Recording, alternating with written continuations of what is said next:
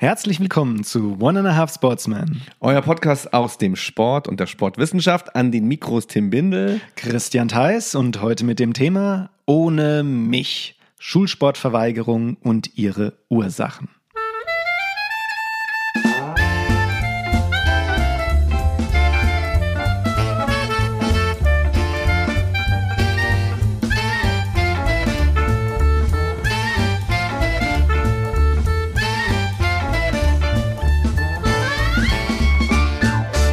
Hallo zusammen da draußen und hallo auch Tim gegenüber. Ja, herzlich willkommen. Schön, dass du da bist, Christian. Ja. Und dass wir wieder über Sport und Sportwissenschaft sprechen können. Ja, es ist ein bisschen einsam heute fast. Wir hatten in den Stimmt. letzten beiden Episoden eine dritte Stimme gehabt. Ja. Aber so kann ich noch mehr Aufmerksamkeit ja. deinem Ge nee, nee, Rede. Ich, nee, ich hatte das anders, eigentlich was ganz anderes vor. Heute wird mal so ein bisschen deine Folge. So, ich bin, ich nehme heute mal so ein bisschen Sidekick. Okay. Ein. Ich fordere dann mhm. von dir persönliche biografische Episoden ein. Aus dem Schulsport und meiner Verweigerung. Ja, genau. Ja, das wird schwierig. Ja, nee, ich freue mich wirklich total. Also gar nicht mal, weil ich das Thema, also beziehungsweise die Angelegenheit toll finde, dass es die gibt, aber ich finde die wichtig, dass wir die mal kommunizieren und auch mal ansprechen. Ähm, ja, mehr dazu später. Also heute dreht sich's um die Schulsportverweigerung. Mhm. Und äh, Ursachen. Ich habe sogar einen Zettel, da steht Gründe drauf. Ne?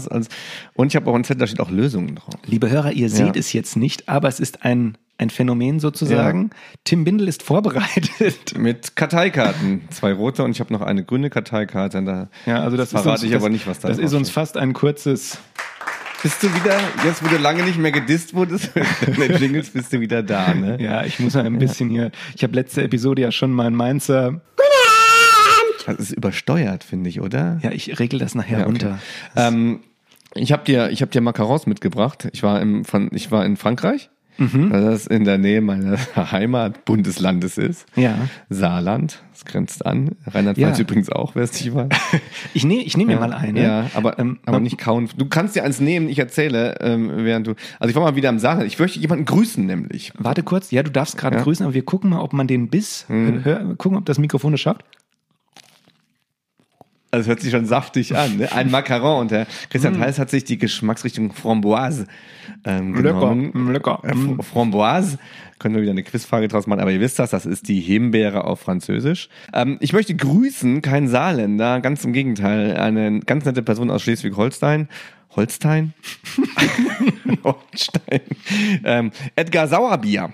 Edgar Sauerbier deswegen, Christian, weil ähm, ich mittlerweile fünf Postkarten von Edgar habe, der unseren Podcast begleitet. Mega, Edgar. Und, genau. Und da auch immer wieder was zu schreibt, das weißt du. Und wir werden Edgar ja auch einladen. Also wir haben ihn eingeladen. Ja, ich freue mich total. Also kenne ja Edgar auch schon von diversen Tagungsaktivitäten. Ja. Er, er, verfolgt den Podcast und, weswegen ich jetzt mit Saarland auch überhaupt drauf komme, eine Postkarte, die kam zwar nicht aus dem Saarland, aber es war das Saarland abgebildet auf der Postkarte und damit hat er sich beworben, für den äh, Wettbewerb, für die Ausschreibung, eben einen Tag mit Tim Bindel im Saarland zu verbringen. Mhm. Wunderschöne Postkarte mit Sehenswürdigkeiten aus dem Saarland drauf. Ein paar von denen werden wir besuchen und wir müssen auch mal auslosen, wer das äh, überhaupt gewinnt. Wie oh, waren ja. denn die, die, wie viele Zuschriften haben wir denn bekommen? Oh, die konnte ich nicht mehr zählen. Okay. Diese Zuschriften also, konnte ich nicht mehr zählen. Also, ähm, wir losen es beim nächsten Mal. Aber sag mal, mal auf so einer Postkarte, wo mhm. das Saarland drauf ist, ist das dann eins zu eins, oder? Maßstabsgetreu sozusagen. ja.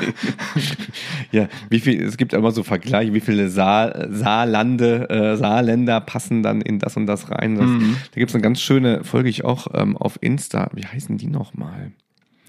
Katapult.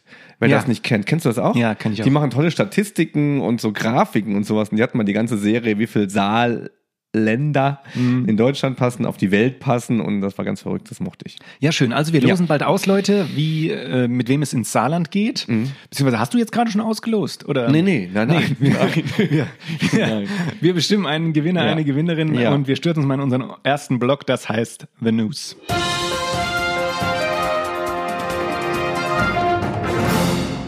Ja, Christian, wie ist das Leben, wenn man äh, ein junger Mann ist, gerade so eine Qualifikationsarbeit schreibt, aber einem noch genug Zeit bleibt, so sich selbst einfach zu verwirklichen? Wie sieht das, wie sieht das aus, so ein Leben?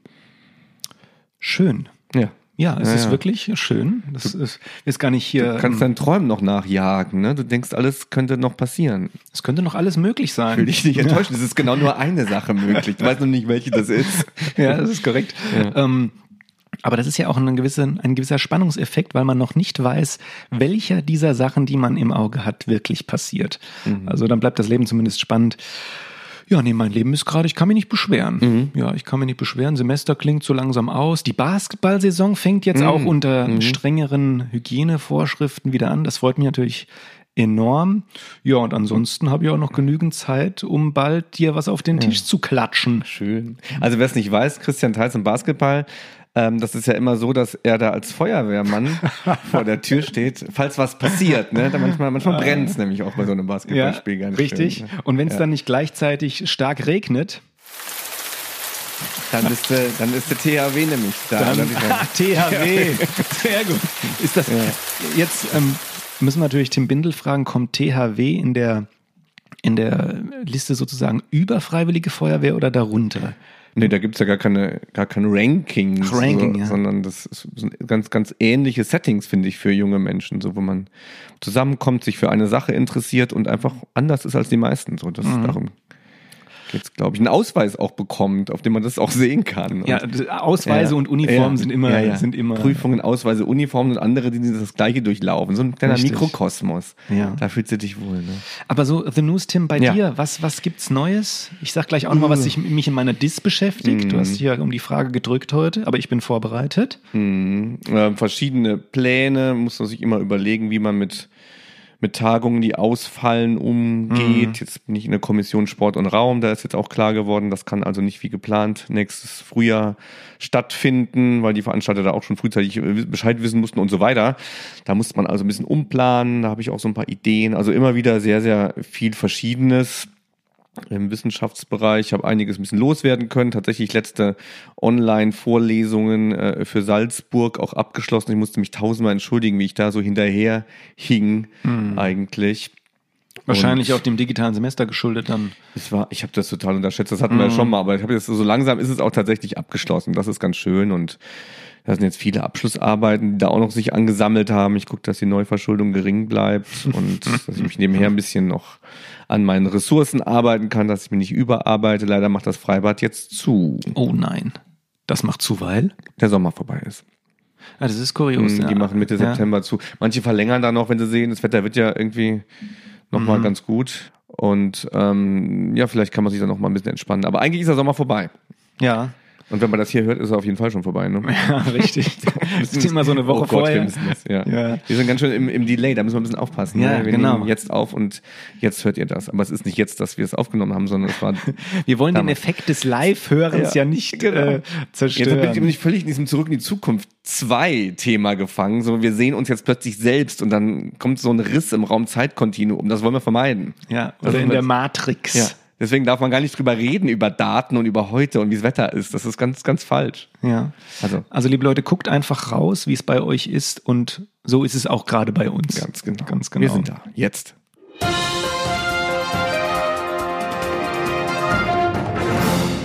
Ja, ich habe mich um meine Antwort zur Dis gedrückt, aber das, passt, das passt mir ganz gut, weil dazu richtig, Ja. das kann ich nämlich dann in die nächste Episode schieben. Es geht voran, Leute. Ähm, aber Tim, eine Sache noch aus unserem Aufnahmestudio hier, Mhm. weil ich hab, muss ab eine, eine Rückmeldung mitgebracht, die lese ich kurz vor.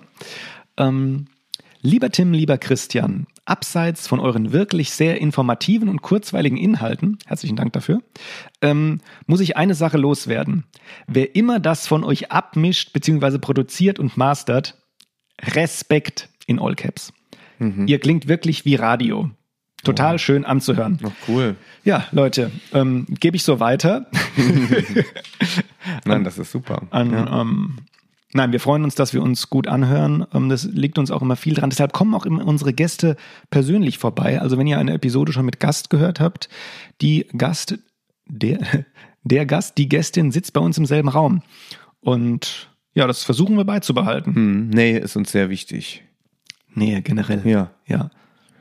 Verbale Nähe. Aber auch immer wieder Distanz. Also wer, wer schon mal die, die Podcasts gehört hat mit Beteiligung, der weiß, wir, wir lieben das, wenn wir zusammen in einem Raum sind. Wir haben schon Yoga gemacht zusammen. Oh ja, Ja, Annika, an stimmt. Mhm. Annikas Besuch denkst, zum Beispiel. Und da kommt noch viel, ich freue mich auf die Gäste. Ich kenne ja die Liste, ich weiß, wer da kommt. Mhm. Das finde ich auch total schön. Trotzdem ist es auch schön, du hast es eben schon gesagt, wir sind unter uns und wir müssen nicht noch auf jemand anderen irgendwie achten, dass der da irgendwie sich als Mensch beschreibt oder sonst was. Dass der sich wohlfühlt, sich letztendlich wohlfühlt, auch ja. nicht. Ja. Nee.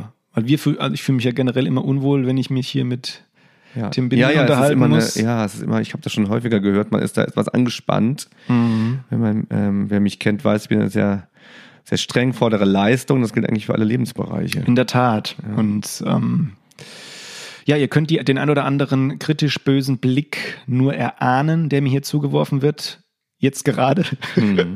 Und ähm, ja, heute spannendes Thema. Ich freue mich drauf. Schulsportverweigerung. Mal gucken, wie Tim seiner Mhm. Rolle als Sidekick gerecht wird. Aber da bin ich guter Dinge. Ähm, Tim, hast du noch was oder wollen wir uns mal reinstürzen? Äh, geh mal In rein, dann haben wir mehr? Zeit, das Ja. auch, auch durchzuziehen. Ich Genau. hab Bock auf das Thema. Und schon mal als kleiner Vorausblick, dann haben wir endlich heute mal kein hektisches Träume des Sports später. Stimmt, aber wir haben's. Wir haben es, Wir also haben kein ein entspanntes Träume des Sports. ein Ah. entspanntes Träume des Sports Ja, ja, und wir packen es an an und gehen. Mhm. in Medias Res.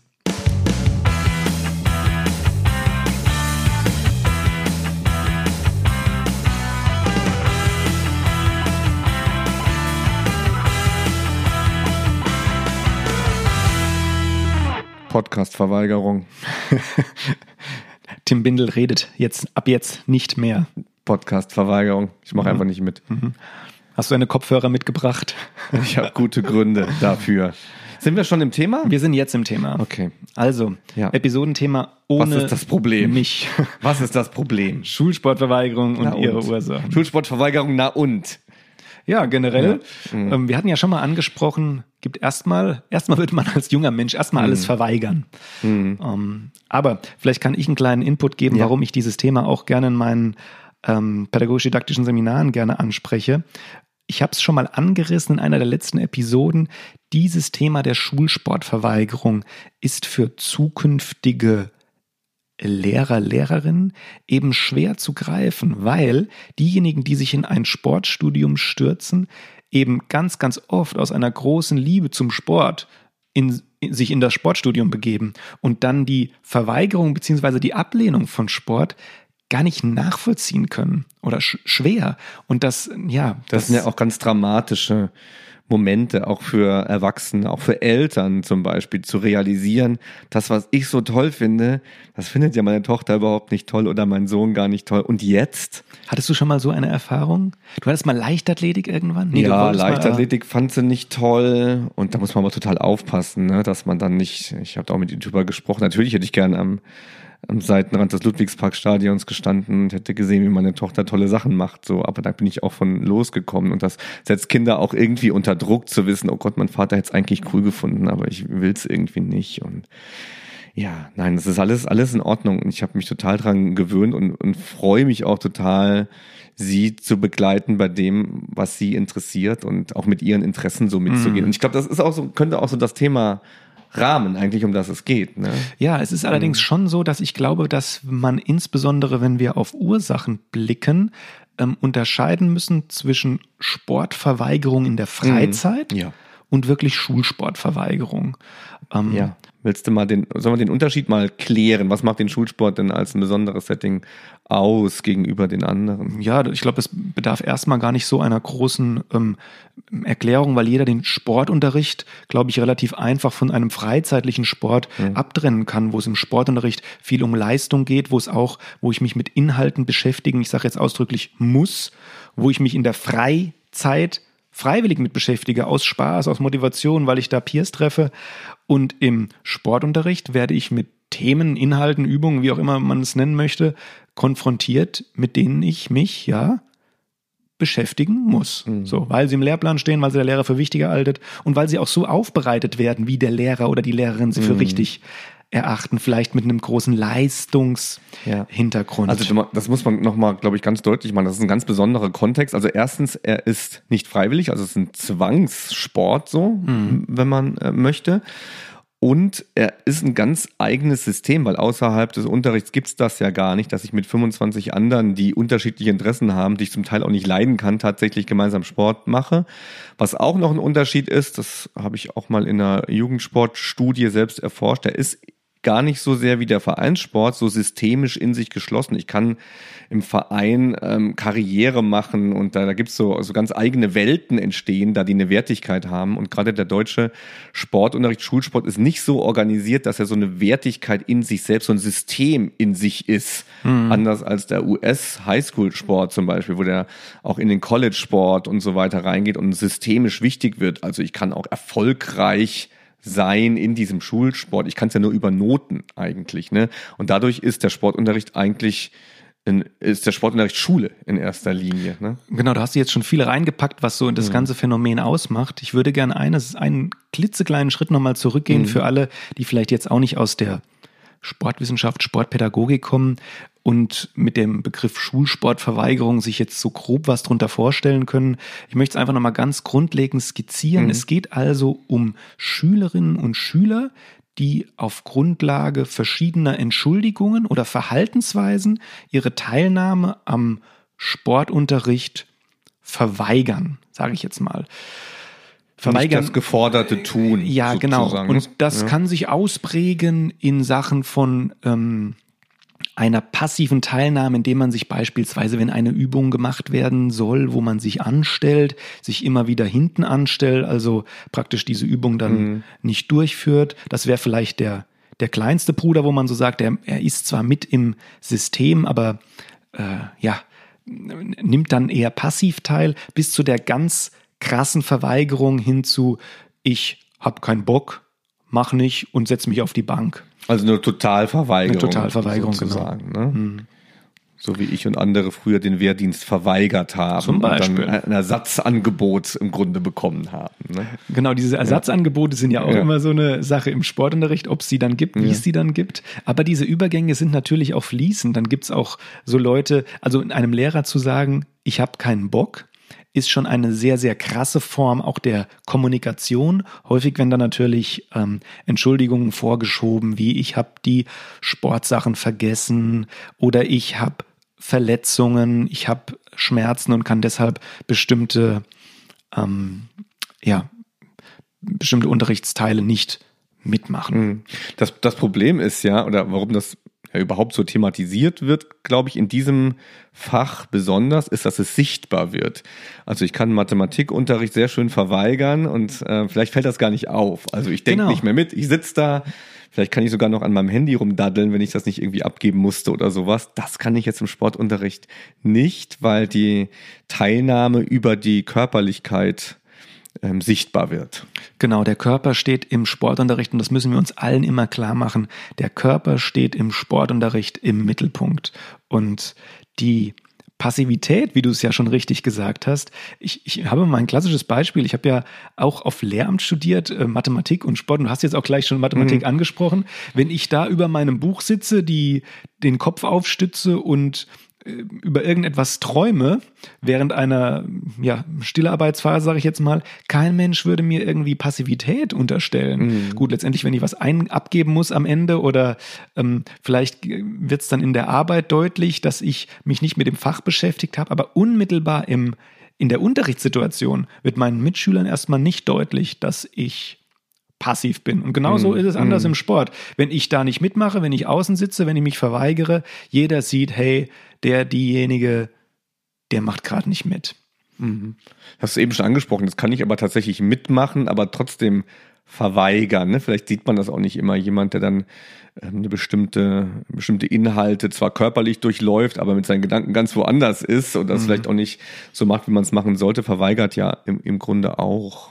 Genau, das ist ja bei vielen Sport, äh, was heißt in vielen Sportspielen, in vielen ähm, Spielen, die gerne in der, in der, in der Schule gespielt werden, ähm, dass man sich dann absichtlich mhm. fangen lässt oder mhm. absichtlich ähm, abwerfen lässt, um dann in eine, in eine Situation zu geraten, wo man eben nicht aktiv mehr mitmachen muss, sondern dann eben aussetzen muss. Ja? Mhm. Das sind natürlich alles Methoden, um die gewünschte Passivität zu erreichen. Das ist für den ja, Lehrer natürlich auch schwer zu mhm. entschärfen.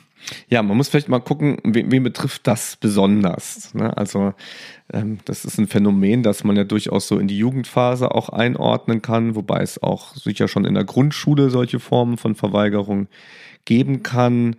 Ähm, ich würde es, würde die Problematiken trennen und, und erstmal nach den Gründen fragen, ne? warum, warum jemand bei irgendwas nicht mitmacht oder sogar dauerhaft den Sportunterricht ablehnt.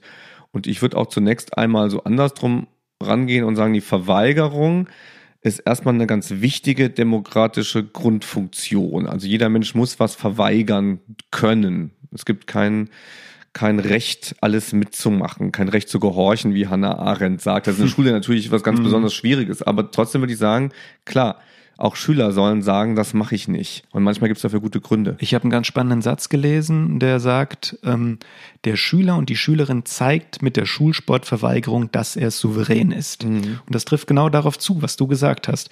Grundsätzlich ist das ein Mittel der Demokratie, und auch, ich finde, in der Schule ein legitimes Mittel, erstmal zu zeigen, das mache ich nicht. Mhm. Aber dann muss der Pädagoge auf Ursachenforschung gehen und sagen, vielleicht kann ich das ein oder andere entschärfen, um denjenigen, ja, diese, diese, ich nenne sie mal Begründungen, Ängste, wie auch immer, ähm, ja, um denjenigen äh, zu motivieren, mitzumachen.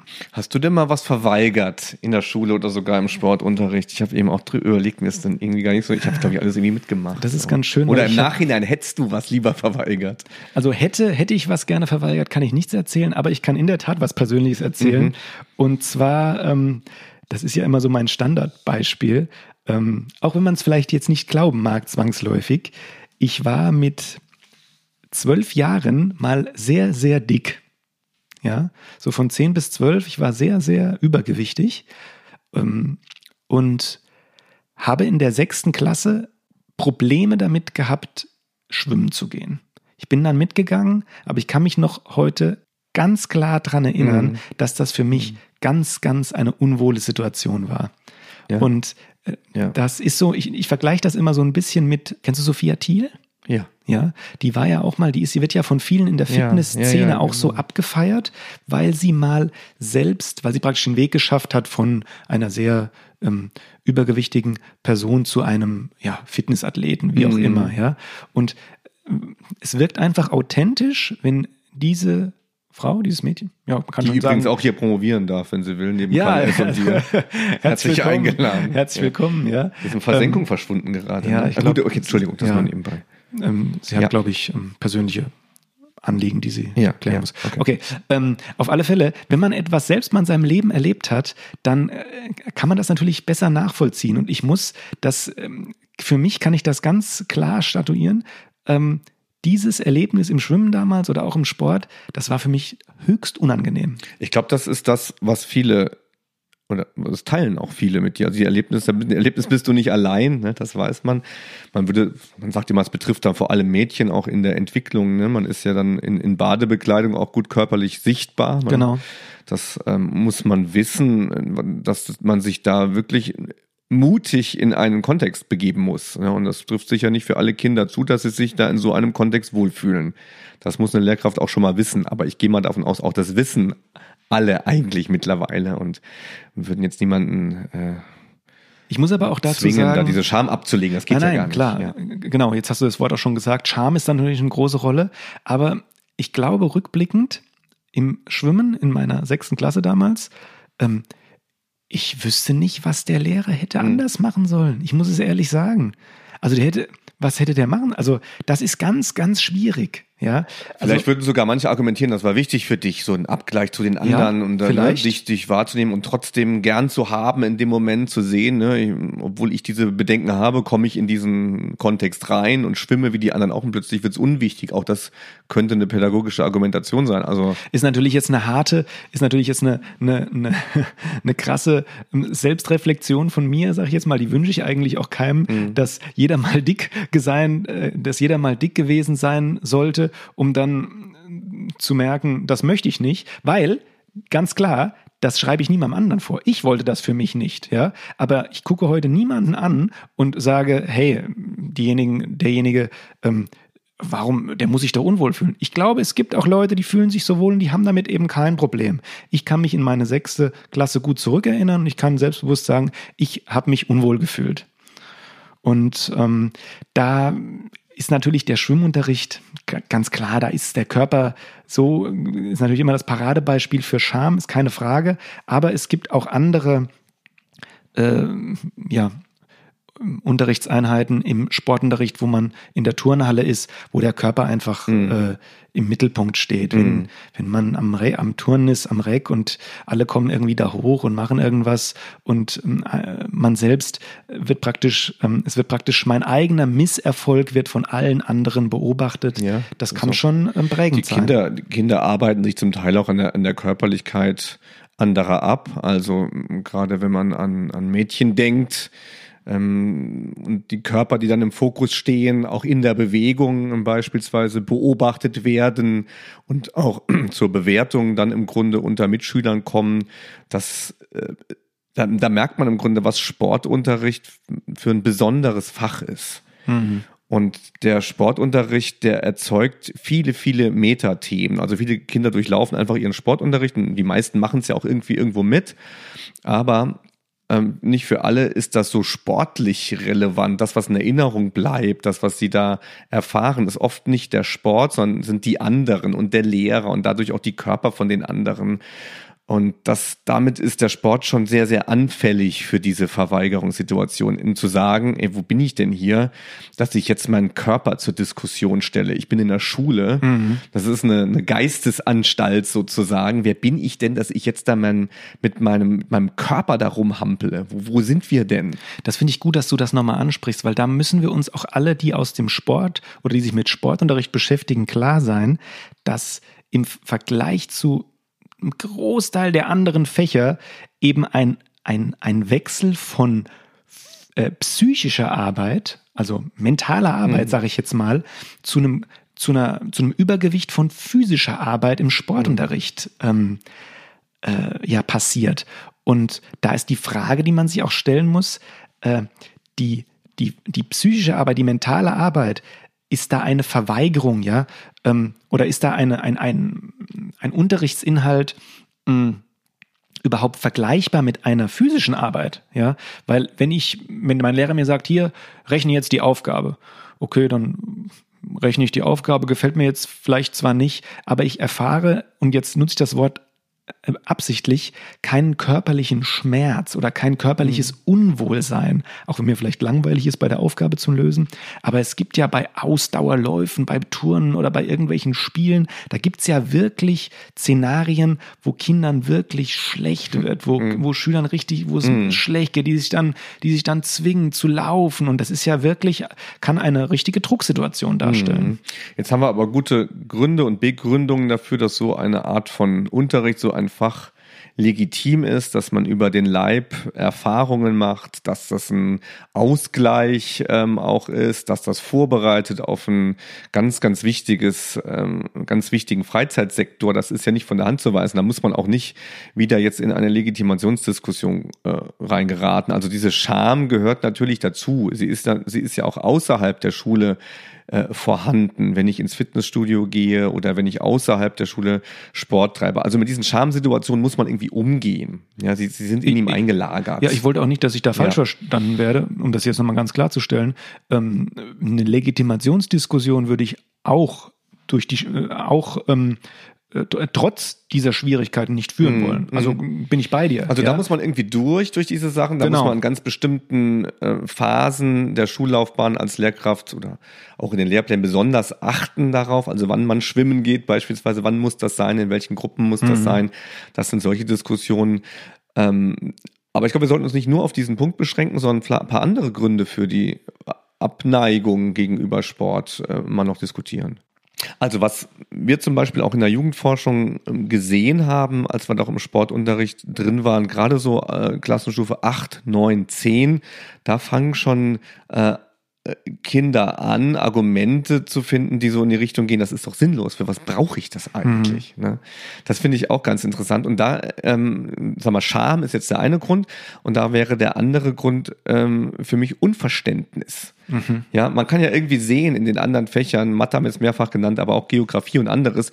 Ja, irgendwie kann ich damit was anfangen, brauche ich da was, sind da auch Berufsbilder denkbar, aber ey, wenn ich kein Sportler werden will oder kein Sportlehrer werden will, was soll das? Und das fängt jetzt an, da fangen die an zu argumentieren, so, ne? Und da gibt's viele, gerade, gerade bei, in diesem Alter, 16, 17, sagen, ich mach, mach das. Nicht. Ja, da, da ist natürlich die Sache, ähm, bei der Schamthematik bin ich bei dir, da, oder da würde ich sogar noch eingeben, dass es für einen Sportlehrer, eine Sportlehrerin ähm, natürlich Szenarien gibt, wo man Scham entschärfen kann, aber letztendlich wird man es nicht komplett ähm, mhm. ja, abschaffen können. Bei dieser Legitimation, beziehungsweise bei der, der Legitimation der Inhalte den Schülerinnen gegenüber, mhm da sind wir natürlich als Lehrkräfte gefragt. Ja. Und da müssen wir ganz konkret werden und argumentieren, warum, weshalb, wieso und ähm, vielleicht auch mit einem partizipativen Anteil. Ähm, was würdet ihr denn machen, wenn ihr diesen Inhalt äh, abbilden ja. müsstet?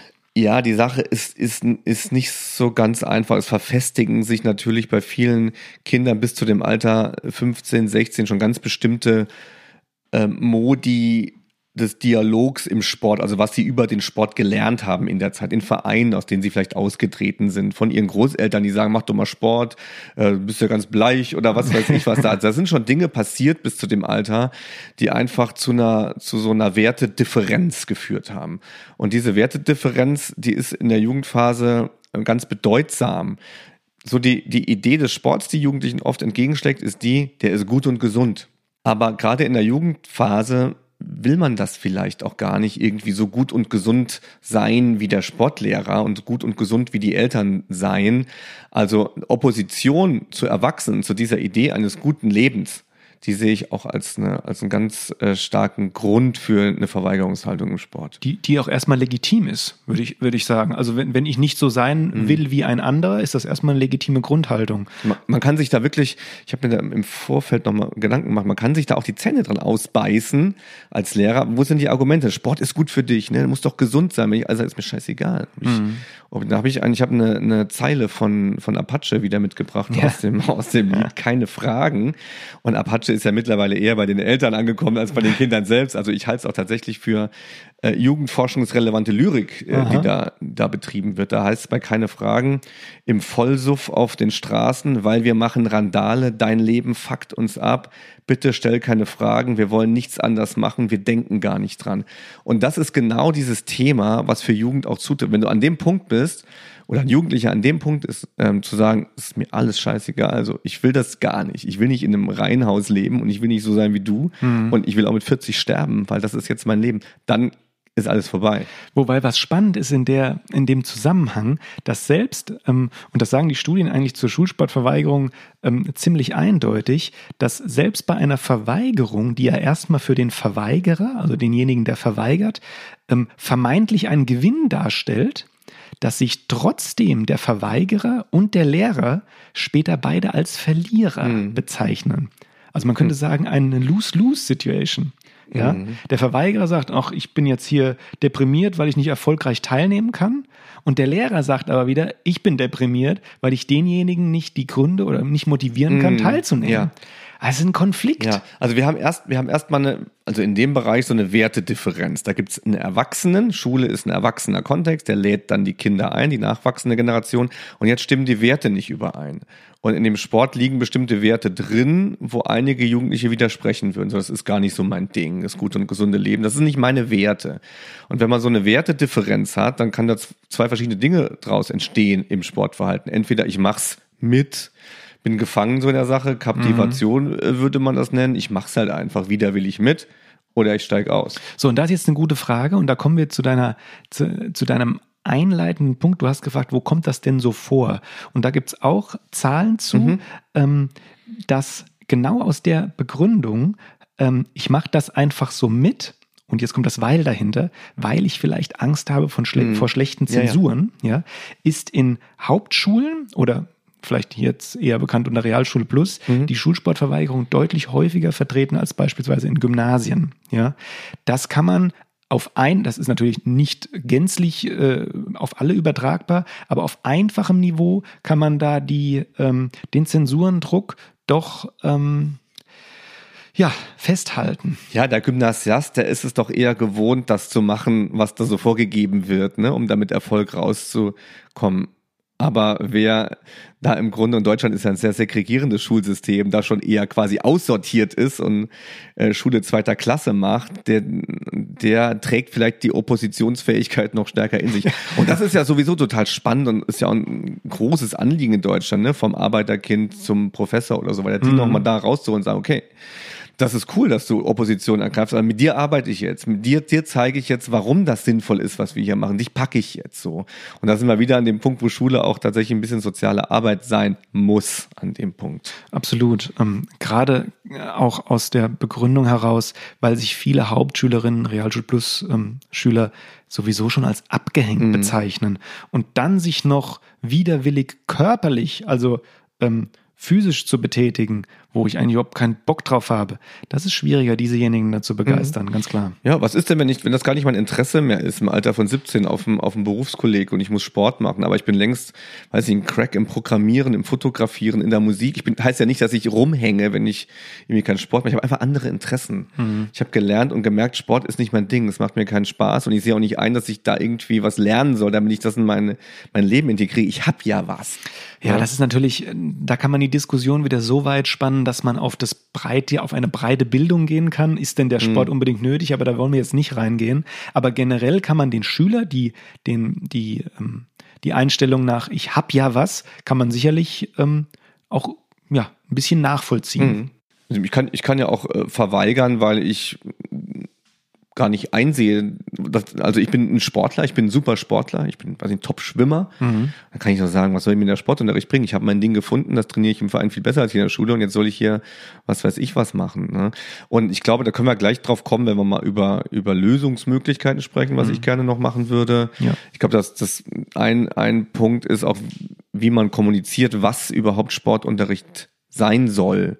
Ich glaube, das ist viel nicht klar. Genau, das machen wir auch gleich. Ich würde nur einen mhm. Punkt abtrennen zu dem freizeitlichen Sporttreiben, dass uns das auch alle nochmal vor Augen geführt wird, dass eben da eine Sportverweigerung, es gibt ja auch den Begriff der Sportverweigerung, du hast ja auch schon am Anfang die, das Beispiel mit den Eltern angeführt, dass dann Eltern sagen, ach, mein Kind treibt keinen Sport, wie auch immer. Ähm, das bleibt natürlich meist ohne größere Konsequenzen für diejenigen. Das kann natürlich damit Belohnungen verbunden sein, wenn man dann zweimal die Woche irgendwie zum Fußball geht, aber ein Sportverweigern in der Freizeit, ähm, ja, das fällt auch anderen äh, Peers vielleicht gar nicht so hm. wesentlich auf, wie das im Sportunterricht passiert. Es ist kein Zwang dahinter. Jeder kann dann machen, was er will in seinem Leben. Ja, der ne? Zwang wird vielleicht von den Eltern ausgeübt, dass gesagt wird, hör, ein Sport muss gemacht werden, wie auch hm. immer. Aber ähm, ja, weiß nicht, wie da durchgehalten wird in den einzelnen also Familien. Ich kann Nahrung verweigern. Ne? Also ich weiß nicht, wie, wie sinnvoll das für ein Streik wäre zum Beispiel, wenn ich Sport äh, verweigere. Ne? Es passiert tatsächlich nichts. Im Endeffekt bleiben Gesundheitsargumente übrig, auch außerhalb der Schule, dass Eltern oder Großeltern oder eine Gesellschaft sagt, mach Sport, weil das mhm. gesund ist. Ne? Es wird ja keiner sagen, mach Sport, äh, weil das, das macht dir total viel Spaß oder das bildet dich oder sonst was. Ja, ne? aber weißt du, welches Argument bei den Jugendlichen gerade ähm, am Kommen ist, was heißt am Kommen, am sich entwickelt, ist wirklich die Körperästhetik. Mhm. Ja. Das merke ja, das ich auch in meinen Gesprächen mhm. mit Jugendlichen immer mehr, dass wenn du denen mit Gesundheit kommst, das klingt zwar auch dann immer wieder mit, aber das in Anführungszeichen gute Aussehen, was ja auch in Social Media, was durch die Medien vorgelebt wird, das ist vielen Jugendlichen, ich, ich sag's jetzt mal, erschreckenderweise in immer jüngerem Alter wichtig.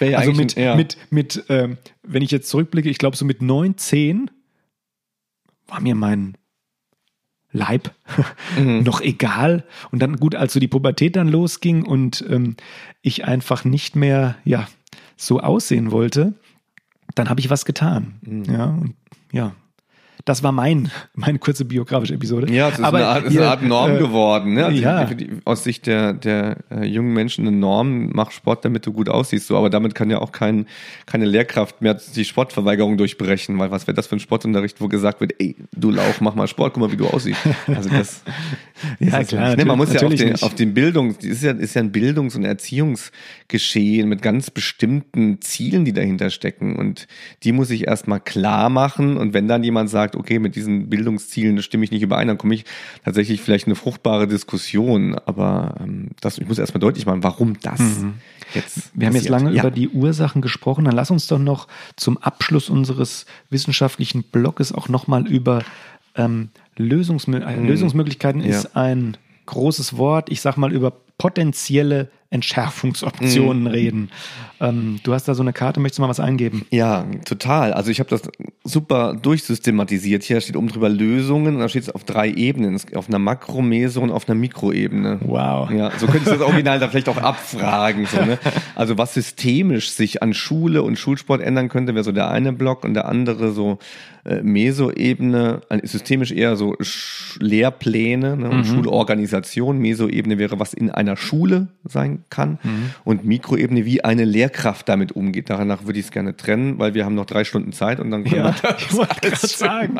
Also ambitioniertes Restprogramm für die Ach, paar du Minuten. Lieber. Aber das Tim, ist, das, deswegen hasse ich diesen Podcast so, Ja. weil er so kurz ist. Sollen wir nicht mal drei Stunden einmachen? sollen wir nicht mal eine eigene Wir machen Episode machen? Lösungen? Extended, ja, für Lösungen. Nee, eine eigene Episode Lösungen für Schulsportlerei. Ja, sehr schön. Nein, pass Ne? auf, dann, dann hau ich Komm, mal dann start mal mit deiner ähm, was, was Wichtiges, was Wichtiges raus. Ähm, nee, vielleicht so ein, so ein übergreifendes Ding. Ich glaube, was wichtig ist, ist, dass die, so eine gewisse Borniertheit aus dem Sport rauskommt, aus dem Schulsport, aus dem Sportunterricht rauskommt, anzunehmen, dass das, was man da macht, unglaublich lebenswichtig ist und zwar auch nur in der Form, in der man das da anbietet.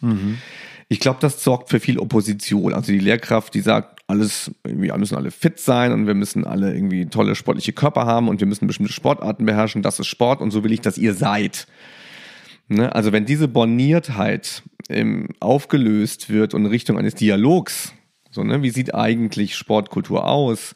Ähm, wie sehen die Lebenswelten von Kindern aus? Und ich bin auch diskursbereit, äh, mit jungen Menschen zu sagen, okay, das ist meine Idee von Sport und ähm, das ist eure, dann ist es ein ganz wichtiger Punkt, um diese Opposition aufzubrechen. Also, dass Kinder merken, ich bin dieser Sache nicht ausgeliefert, sondern ich bin ein Teil davon. Es gibt natürlich diese ähm, ja, Lösungen. Ich, ich tue mich immer schwer mit dem Wort Lösungen, weil das Problem ja so mannigfaltig ist, ja. Ähm, aber was ich mit meinen Studis immer im Seminar bespreche, ist, dass wir natürlich als Lehrkräfte im Unterricht ähm, und das klingt natürlich jetzt erstmal wie vom Reißbrett, also sehr, sehr theoretisch, aber wir müssen natürlich erstmal auf der grundlegenden Ebene unsere Lehre, unseren Unterricht so planen, dass er Differenzierung zulässt. Das heißt, dass auch Leistungsschwächere, das klingt jetzt so ein bisschen wie Eulen nach Athen getragen, aber es muss trotzdem in dem Zusammenhang nochmal gesagt Ja. werden, dass Leistungsschwächere, Leistungsstärkere alle die Inhalte angeboten kriegen, wo sie in der Art teilnehmen können, dass sie nicht völlig runterfallen. Und ich glaube, da wäre schon mal ähm, der erste Schritt ähm, getan, um ja einen Teil zumindest zurückzugewinnen. Ja, oder auch Vielfältigkeit dann anbieten. Das sind, das sind Dinge, vielleicht unterscheiden wir uns, das finde ich ja auch stark, äh, wie du das machst, sehr pragmatisch im Unterrichten, so wie er ist, anzugehen, ranzugehen und um das Problem zu lösen. Ich zerschlage immer ganze Systeme eigentlich erstmal so. Ne? Und ich habe mir überlegt, dass die Sportlerkraft ähm, ein Vorbild sein muss. Und ich glaube, dass diese Idee des, des Sportlervorbilds sich ändert. Und zwar weg vom Super-Zehnkämpfer-Athleten ähm, sondern hin zu einem, der selbst fragt, nicht alles kann, nicht alles weiß, aber mit großem Interesse sich einem sehr offenen Feld widmet. Da, da bin ich eigentlich, eigentlich würde ich das auch so komplett unterschreiben. Ich bin allerdings der Meinung, dass diese, äh, wie hast du gesagt, ein, ein, eine Sache kann er, oder was hast du gesagt? Nee. Er kann gar nicht.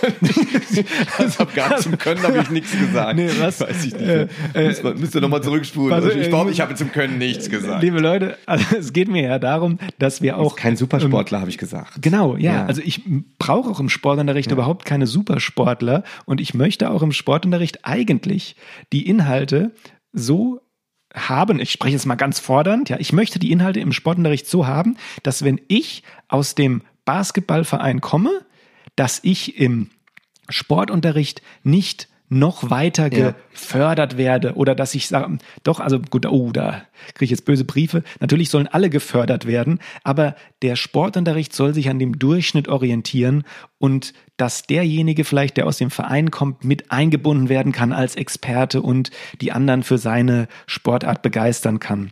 Also, ähm, ja, ich möchte eigentlich einen Sportunterricht, der ein grundlegendes Feeling für die ein oder andere Sportart ähm, äh, erzeugt. Und noch ein Wort hinterher, bevor du meine Meinung zerreißen darfst.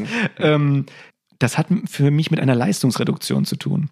Das heißt, die Leistung, die erwünscht ist im Sportunterricht, die muss doch nicht immer so sein wie ähm, im Verein beispielsweise. Ich muss eine Leistungsanforderung haben, dass ich auch als jemand, der wenig Bezug zu einer Sportart habe, da ordentlich teilhaben kann. Ja, ich, also da müssen wir auch mal eine eigene Folge, eigene Folge machen, wo diese, wo diese Vereinsschablone herkommt. Ich weiß nicht, was das soll. Also Ja. das ist eine Möglichkeit, Sport zu treiben. Ich muss auch nicht immer wieder darüber reden, wie der Sportunterricht zum Verein fällt oder sonst. Der Verein ist der Verein, der Sportunterricht ist der Sportunterricht. So, das ist ein Bildungsfach. Und was dazugehört, ist, dass, dass ein großes Interesse an dem breiten Feld des Sports besteht und dass ich dann natürlich als Lehrkraft dann ähm, Erfahrungen mitbringe, aber die Erfahrungen sollen nicht dazu führen, dass ich das besonders toll vormachen kann, sondern dass ich junge Menschen mitnehmen kann in Feld und mit ihnen gemeinsam dieses Feld erkunden, erkunden kann. Das ist wichtig.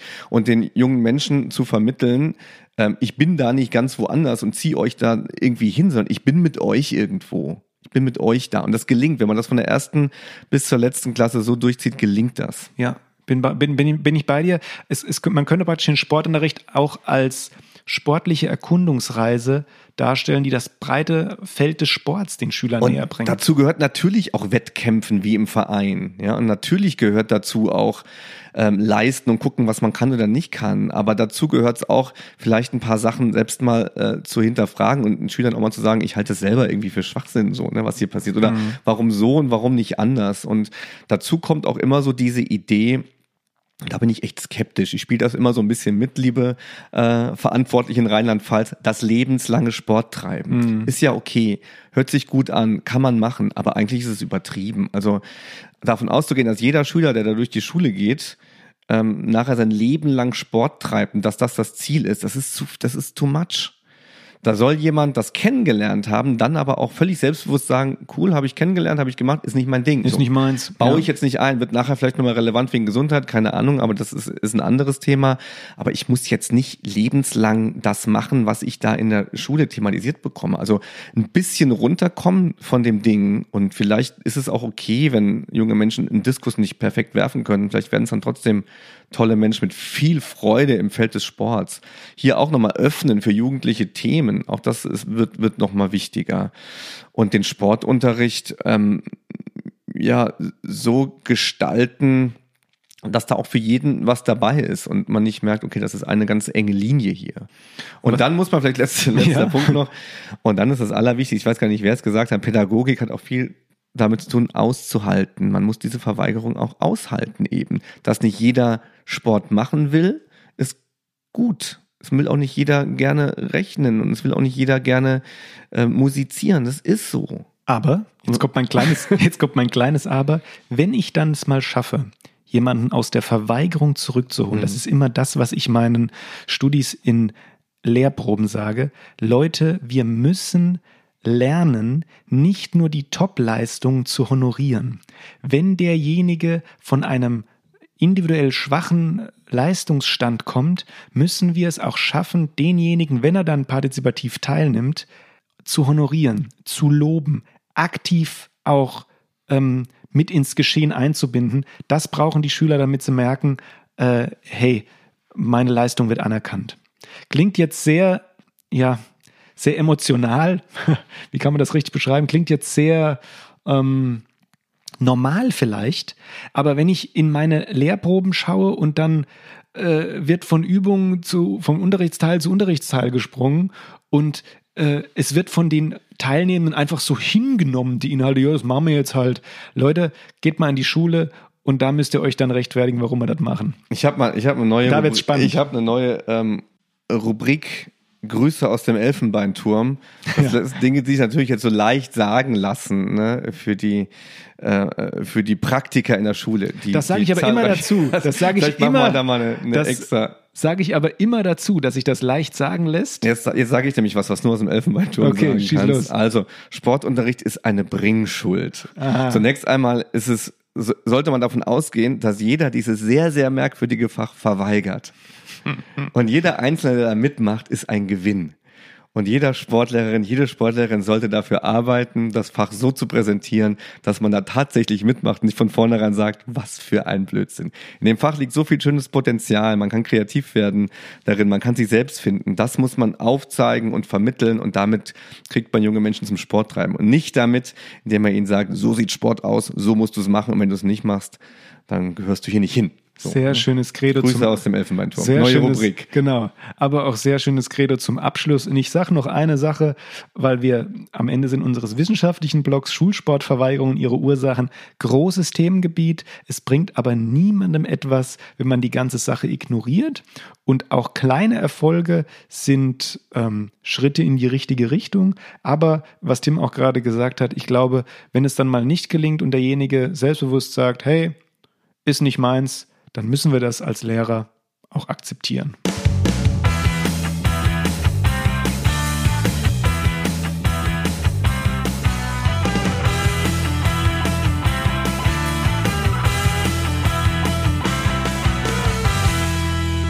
Oh, ich muss noch eine Sache nachschieben jetzt. Äh, mit dem Akzeptieren äh, meine ich natürlich, ähm, dass wir niemanden zwingen können, am Sportunterricht teilzunehmen. Das wäre ja noch schöner. Genau. Ja. Wir versuchen natürlich alles diejenigen mitzunehmen. Ähm, aber wenn es dann mal nicht funktioniert, auch nicht verzweifeln. Vielleicht ist das, vielleicht guckt, macht das auch nicht jeder so aus. Meine Blickrichtung ist immer erstmal die verständnisvolle, die aus dem die aus dem aus der Sichtweise der Jugendlichen das verstehen zu wollen. Ne? Aber das macht man als Forscher natürlich viel eher als derjenige, der in der Schulpraxis ist, noch ein, noch ein zweites Fach hat und zu Noten kommen muss und in diesem Apparat natürlich ähm, fest sitzt auch so ein bisschen. Also einen großen Respekt vor allen Sportlerinnen und Sportlehrern, die tagtäglich mit diesen Problematiken zu tun haben. Ich kann auch auf jeden Fall verstehen, wie einen das echt nervt. Ja. Und ähm, schreibt uns doch mal, wir kriegen immer noch laufend Rückmeldungen von euch ähm, für unsere nächste QA-Episode. Habt ihr schon mal mal etwas verweigert im freizeitlichen Sport, im Sportunterricht? Ich habe ja schon meine Schwimmepisode hier zum Besten gegeben. Vielleicht gibt's ja auch noch was von euch, wo ihr nachts noch von träumt, Tim, geiler Übergang, oder? Ja, sehr schön. Ja. Und ich, äh, ich versuche gerade das E-Bike zu verweigern. Ach ja, ja, okay. Ich dachte, das gibt es erst ab einem bestimmten Alter. Eben, das ist ja, nämlich auch. Aber wir sprechen gleich mal drüber ab, wann dieses Alter denn gesetzt ist und das machen wir vielleicht in Träumen des Sports.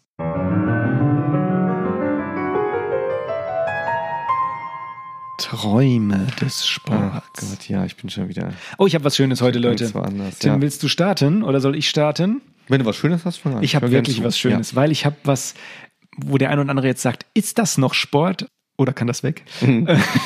ähm, ich äh, wieder was aus meinem persönlichen Leben, aber mit einer Verbindung einer Weltmeisterschaft. Und ich habe gedacht, komm, da gibt es eine Weltmeisterschaft. Das ist dann ja auch irgendwas mit Leistung und hat vielleicht auch was mit sportlichen Gedanke zu tun.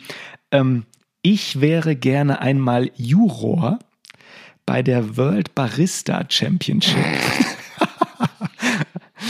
Ja, Tim lacht gegenüber, aber ich habe mir vor mm. einiger Zeit einen Siebträger gekauft mit Mühle und so. Sehr schön. Und ähm, ich bin großer Kaffee-Fan gewesen, sehr, sehr geworden. Ja. ja. Und habe mir dann mal diese, für mich, ja. hab mir dann diese Championships mal angeschaut. Trinkst du den Kaffee schwarz auch mit Milch? Nee, ich trinke ähm, eigentlich entweder Espresso oder Cappuccino. Mm. Das sind so meine beiden Getränke. Und bei diesen Barista Championships, da kriegst du als Juror immer, also es sitzen vier Juroren und die kriegen vier Espressi, vier Cappuccini und mm. so vier ja, Signature Drinks, mhm. irgendwas persönliche ja, cool. Kreation. Also ich würde da nicht gerne selbst mitmachen, weil das könnte ich, glaube ich, nicht. Nee, beim Basketball ist es ja auch so. Ja, stimmt.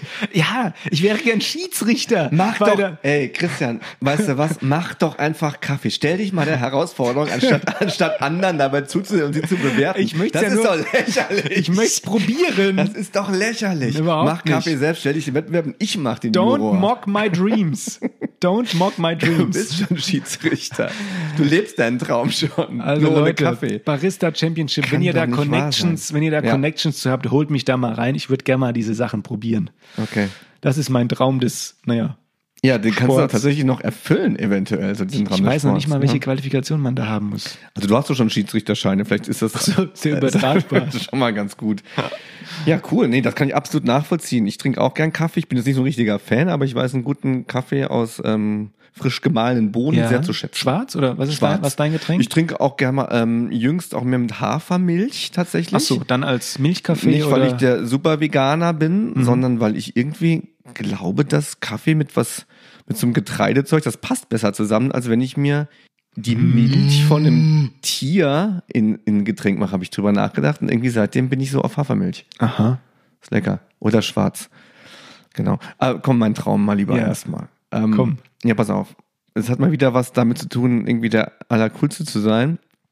Und Story of your life. Genau. Also ich, ich bin Stab, ich bin ich bin Hochspringer. Ich bin Hochspringer und es sind vielleicht Olympische Spiele, jedenfalls so das ist der Wettkampf meines Lebens. Ich habe darauf hingearbeitet und ich weiß, das kommt alle vier Jahre oder kommt niemals wieder. Ich bin in der Form meines Lebens. Außer mir ist noch ein Konkurrent dabei, vielleicht sogar ein Russe. ich bin in den 80ern groß geworden. Insofern. Sehr gut. Genau. Neben mir ist nur noch, ich wäre Amerikaner. Genau. Und ich, es ist mein dritter Versuch. Ja, Höhe egal, sau hoch jedenfalls.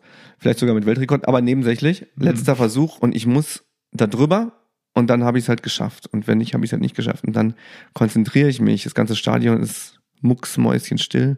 Man könnte eine Stecknadel fallen Ja, hören, ja. wie man so schön sagt. Dann laufe ich an, die ersten Schritte so trippeln. Dann kommen diese großen Schritte da, diese Dinger da um die Kurve rum. Und dann hebe ich ab und dann merke ich, dass ich da einfach drüber gleite und das schaffe und lande in einem Jubelsturm auf dieser Matte und recke mich hoch und sage, das war der Moment deines Lebens. Schön. Ich kann also es hat schon, schaffen. Es hat schon viel bei dir immer mit Gewinnen zu tun im Träumen. Gell? Ich merke das. Du bist schon ein Gewinner. Also so. Aber knapp gewinnen. ja, genau. Knapp und auch So, gerne unerwartet. Ja. Sehr gut. ja, ich weiß auch nicht. Ich habe das hängt mit der Kindheit zusammen. Ne? Bei mir, ich habe da viel diese Sachen geguckt, das hat mich immer fasziniert. Wie kommt die Kaffeesache? Wie ist die bei dir entstanden? Da kurz mal Parallelen zu ziehen. Die Kaffeesache. Dein ist, ich Traum ist habe weniger dramatisch. Also stell dir mal meinen Traum so am Splitscreen oder, oder ihr da draußen, stellt euch mal die beiden Träume auf dem Splitscreen vor. Wo würdet ihr mehr mitfiebern? Das ist ja gemein. Ich weiß nicht. Ähm, Antworten. also mein Traum ist nicht in der Kindheit entstanden, weil, Kaffee. Weil, man ich, keinen Kaffee in der weil ich Kindheit? bis 23, das weiß ich noch ganz genau, Mhm. mitten im Studium, keinen Kaffee getrunken habe. Hm. Und dann angefangen mit Latte Macchiato, viel Milch, Mhm. dann irgendwann mal so auf den Trip Kaffeerösterei gekommen und habe ich gesagt, komm, so ein Siebträger wäre was. Voll und dann, ja, Bei mir gab es schon in der, in der Oberstufe Schüler, das habe ich überhaupt nie verstanden, die sind schon mit so Ledertaschen in irgendwelche Cafés gegangen und haben Milchkaffee getrunken. da habe ich eine Theorie zu. Da habe ich eine ja. Theorie zu. Ja. Das ist äh, cool sein wollen. Ja? Never hat denen das geschmeckt, gab es bei mir auch. Ja, meinst du? Oh, I doubt it. Echt? Ich weiß dachte- nicht, vielleicht, ich dachte, das sind vielleicht so liebe Ich dachte, Leute da draußen, die ihr Kaffee trinkt, Habt ihr Kaffee, in der Oberstufe, wir hatten in der Oberstufe Kaffee getrunken, besitzt nur weil eine es cool Ledertasche. war, nur weil es cool war. Ich weiß nicht, ob man das so klar hat. Klar will man auch ein bisschen cool sein, aber Schmecken die Oliven? ja. Ja, mir haben nämlich Oliven auch 20 Jahre lang nicht geschmeckt Ach. und dann hat's angefangen. Ach, nee, mir hat schon relativ früh alles geschmeckt, aber Kaffee auch tatsächlich nicht in der Gut, Schulzeit. gut, im Saarland ist das äh, Angebot an Nahrungsmitteln auch ein bisschen beschränkt. Moment mal, also im Saarland ist die, die Dichte an Sterne-Restaurants die höchste in ganz Deutschland. Ah, das habe ich mal gelesen. Ja, richtig. Also wer da mit Tim Bindel den Tag im Saarland gewinnt, vielleicht endet er in einem Sterne-Restaurant. Sehr gut. Dann trinkt man schön Kaffee auf dich. Ja, dann komme ich und ihr müsst mir was baristen? Hm, Nee. wahrscheinlich nicht. Es gibt auch Hafermilch Extra Barista Edition übrigens im Rossmann. Ja, I know. Dürfen wir Rossmann sagen? Oh, oder jeden anderen Drogeriemarkt. Ist ein Drogerie? Ist es ja, ein Drogerie? nicht, eben nicht in jedem anderen Drogeriemarkt. Nee. Explizit bei Ach so. Rossmann. Oder ist es DM? Müsst ihr selbst gucken, ihr- Barista Hafermilch. Kriegt der raus, genau. Ja, mal gucken, ob unsere Traum, mein Traum wieder zu erfüllen, dein Traum wieder utopisch. Mm. Also ich merke das, wir müssen uns mal annähern. Ich muss nächstes Mal auch was raushauen, was so völlig weg ist. So, ähm, Na, Moment mal. Vielleicht reichen mir aber auch ganz, ich muss vielleicht nicht Weltmeister sein, sondern vielleicht kann ich noch so eine, mich auch Hochschul- Hochschul- 50 Sache. Du weißt ja, ich bin ein sehr Ach, starker stimmt. Sperrwerfer und hier Mhm. sind wir auch an der Quelle, dass man das vielleicht noch ein bisschen was verbessern kann. also liebe, liebe USC Mainz, ja. meldet uns Tim die Bindel nächsten. in die besten Liste. In irgendeiner Bestenliste. genau. In Ja. irgendeine besten. Welche, welche Bestenliste existiert noch nicht? Soll äh, ich würde mich so langsam auf werden? Ü50 vorbereiten und dann richtig einen raushauen. Ja, noch fünf, sechs, fünf, Sechs Jahre. sechs Jahre. Ja, okay, da kann man schon mal Kann anfangen zu trainieren. trainieren. Ja, und in diesem Sinne warten wir mal auf die nächste Episode Träume des Sports.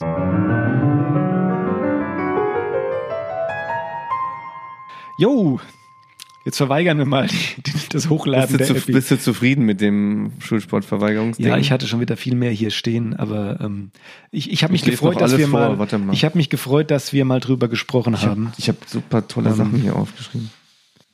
Ja, ich, wie gesagt, also mein Anliegen ist bei dem Thema immer zwei Sachen. Nummer eins, nicht verteufeln. Nummer zwei, Empathie entwickeln. Ja.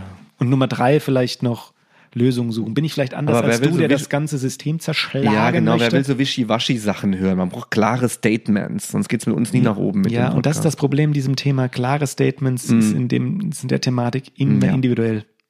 Habe ich zumindest so ein Gefühl. Ich hatte auch schon Kinder, als ich in der ähm, Grundschule unterrichtet habe, die dann gesagt haben, ja, nee, du brauche ich heute nicht. Das liegt daran, dass die Menschen sehr unterschiedlich sind, auch schon im Und das Kindesalter. ist vollkommen okay. Ja. Das ist vollkommen okay. Ja.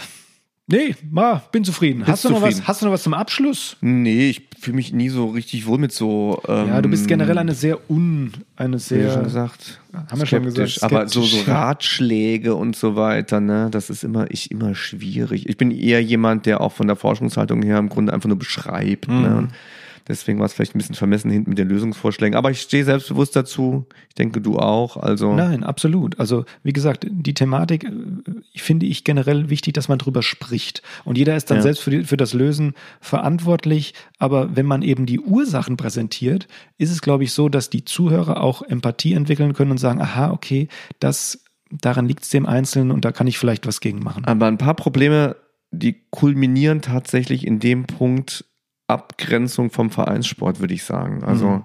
wir haben immer wieder, wir werden es nochmal beim Thema Inklusion haben und ähm, wir hatten es auch beim, Themen, beim Themen, Themenfeld Geschlecht, da werden es immer wieder haben, dass diese Idee von Leistung und Wettkampf Problematiken erzeugt. Mhm.